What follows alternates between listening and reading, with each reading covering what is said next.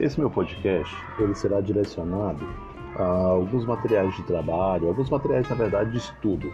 Né? Estou me preparando para o concurso de auditor fiscal da, da Receita aqui do Distrito Federal e de acordo com essas aulas que eu vou assistindo, eu vou tentando fazer um, uma gravação de um resumo de todo o aprendizado que eu fiz, de temas polêmicos. Tá? Então esse é o objetivo desse meu podcast. É, além de teoria, também vou trazer aqui alguns exercícios, né? o que eu entendi sobre cada questão, o que, o que professores mesmo da área é, comentam também sobre esses itens. E é isso. E, e não somente para fazer gravação, mas também interagir com vocês, ok? Então é isso, um abraço.